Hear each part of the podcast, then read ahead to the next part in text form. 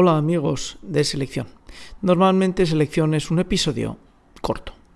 Intentamos que sea una idea sencilla, que se escuche rápido y que nos haga pensar un poquito.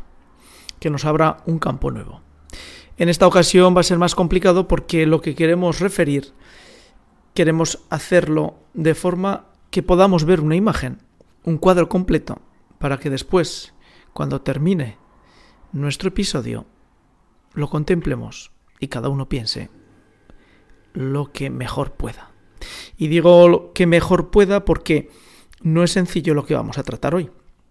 Vamos a hablar de la vida y de la muerte.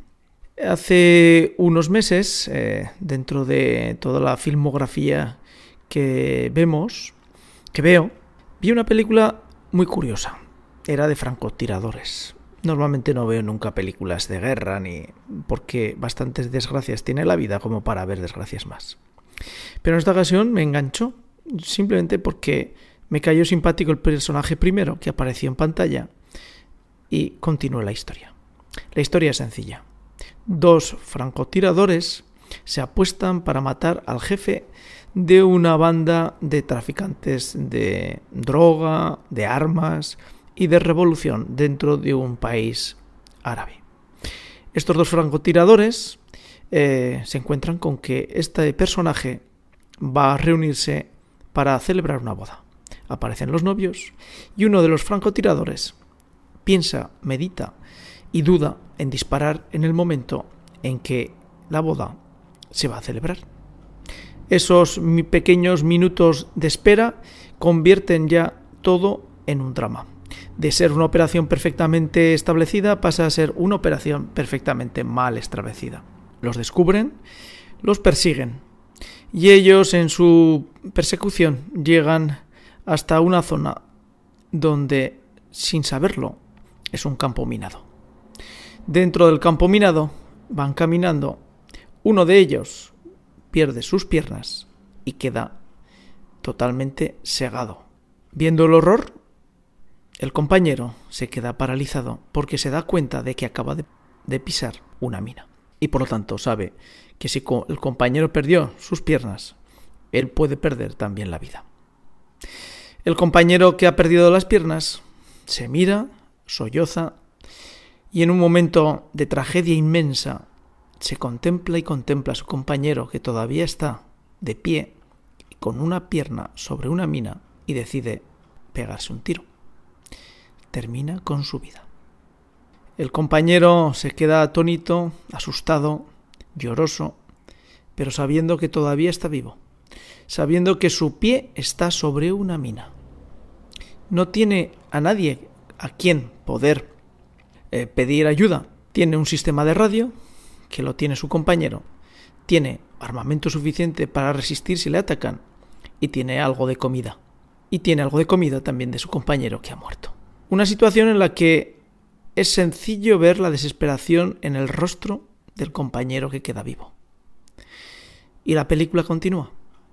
La película continúa con todas las situaciones, asechanzas y miserias que él mismo y los que empiezan a visitarle aparecen llenas, aparecen mercaderes que no le ayudan y aparecen sus fantasmas del pasado y fantasmas de su mente y su cerebro que empieza a estar destrozado por el sol del el desierto que brilla y mucho. Cuando uno está en ese momento y ve la película, se pregunta cómo va a continuar, cómo va a terminar, cuál es el destino de este hombre que tiene todo en contra y nada a favor, que nadie le ayuda y que sus ansiados marines pues eh, están muy lejos y le dicen que no pueden llegar o que llegarán muy tarde. Está solo. Tiene suficiente munición para defenderse, pero también para matarse. Tiene suficiente energía para pensar que el destino que le queda no es precisamente el mejor destino de los que uno pudiera imaginar para acabar sus días en esta tierra. ¿Qué harías tú? ¿Qué haría yo? me pregunté. No sabía cómo iba a acabar la película. Y yo no la voy a desvelar. No voy a decir cómo acaba la película. Pero voy a dar lectura a una noticia que por triste la traemos a selección.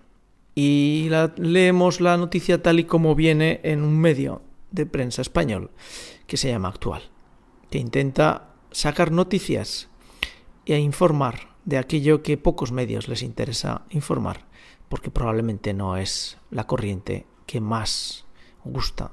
Y leo, la justicia inglesa autoriza desconectar a otro bebé contra la voluntad de sus padres. Isaías Asprut tiene 11 meses y tras graves problemas durante el parto quedó incubado. Es un nuevo caso en el Reino Unido en el que la justicia decide conceder la potestad al hospital en el que se encuentra el niño para desconectarle. El próximo caso es el de Phil Evans en la ciudad de Liverpool. Esta noticia es del 31 de enero del 2018. Alistair MacDonald, juez del Tribunal para Menores de la Alta Corte de Londres, ha aceptado la petición del Hospital King College de Londres para matar al pequeño Isaias Hanstrup, de 11 meses de edad, que sufrió problemas durante el parto y se le intubó. El juez ha declarado que no es para el mejor interés del paciente seguir con el encarnizado terapéutico para mantenerlo con vida. Y todo esto pese a las graves diferencias entre el parecer de los médicos y el de los padres. La voz ilusoria de la esperanza de estos últimos es un guion ya visto, el que hemos leído hasta ahora, que permite a los médicos y a los jueces arrogarse el poder de Dios de decidir sobre la vida y la muerte de una persona y de matar la esperanza y de todo. No les corresponde a los médicos o a un juez decidir si la calidad de vida es tan baja como para no dejar, para no ser digna de ser vivida. Cuando le hablamos, decía el padre, él nos responde, abriendo lentamente un ojo, reconoce mi voz, y no les corresponde a los médicos o a un juez decidir si la calidad de vida es tan baja como para no poder ser digna de ser vivida, ha afirmado el padre del pequeño Isaías. Como surgió frente a la sentencia contra la vida de Charligan, surge de nuevo la pregunta, ¿por qué anticipar la muerte si un niño igualmente va a morir? ¿Por qué no dejar que muera de forma natural en su momento, puesto que dolores inmensos no tenía, ni tampoco pequeños, porque estaba tratado y sedado? Preguntas que cada día se vuelven más dramáticas si se piensa en el caso de la enfermera americana que adopta y se preocupa de niños en estas condiciones que llegan a sobrevivir durante años tratados con cariño y amados inmensamente por una familia adoptiva que les regala el amor que nunca han recibido por parte de quienes les han abandonado, ni de los médicos que piensan que estos pacientes son vegetales, cuya vida no solo es inútil, sino... Se continúa el artículo, pero no seguimos leyendo. La vida sabemos cómo empieza, con el nacimiento, pero no sabemos cómo termina. No sabemos cómo termina ese militar que en medio del desierto, bien pertrechado de herramientas, fusiles, y balas para acabar con su vida, si lo va a hacer o no. No tiene ninguna razón, ninguna esperanza para seguir de pie con un pie puesto encima de una mina. No hay ninguna razón en su cabeza para que ese sol que lo está desquebrajando y rompiendo por dentro y haciendo que su mente delire pueda darle apoyo y argumentos para seguir vivo. Sin embargo, un juez, unos médicos deciden que la vida de un niño entubado, controlado médicamente, en un hospital de un mundo donde la riqueza y los medios sobran, deciden terminar con la vida de ese chico, por su bien. La vida y la muerte, amigos de selección. ¿Qué es la vida y la muerte? Si queremos apartar a Dios de la vida y la muerte, queda el hombre que decide qué es vida y qué es una vida indigna de ser vivida cuando hay esperanza de vivir y cuando ya esa esperanza se sabe seguro que ya no tiene sentido para mantenerte en vida. Complicado. Si tenemos en cuenta, nadie sabe cuándo las cosas van a cambiar. Les animo a buscar esa película del francotirador para ver cómo acaba. Y seguramente se llegarán, se llevarán una sorpresa, porque la vida y la muerte no está en cuántas posibilidades tienes de vivir, sino en cuántas posibilidades tienes de que tú te mantengas con vida o que otros te quieran vivo. Hasta aquí el comentario de selección. Esperamos que este cuadro haga reflexionar y pensar sobre la vida y la muerte. Pero no nos olvidemos que la vida y la muerte forman parte de lo mismo. El que suscribe todo esto cree que la vida no termina con la muerte, sino que continúa el más allá.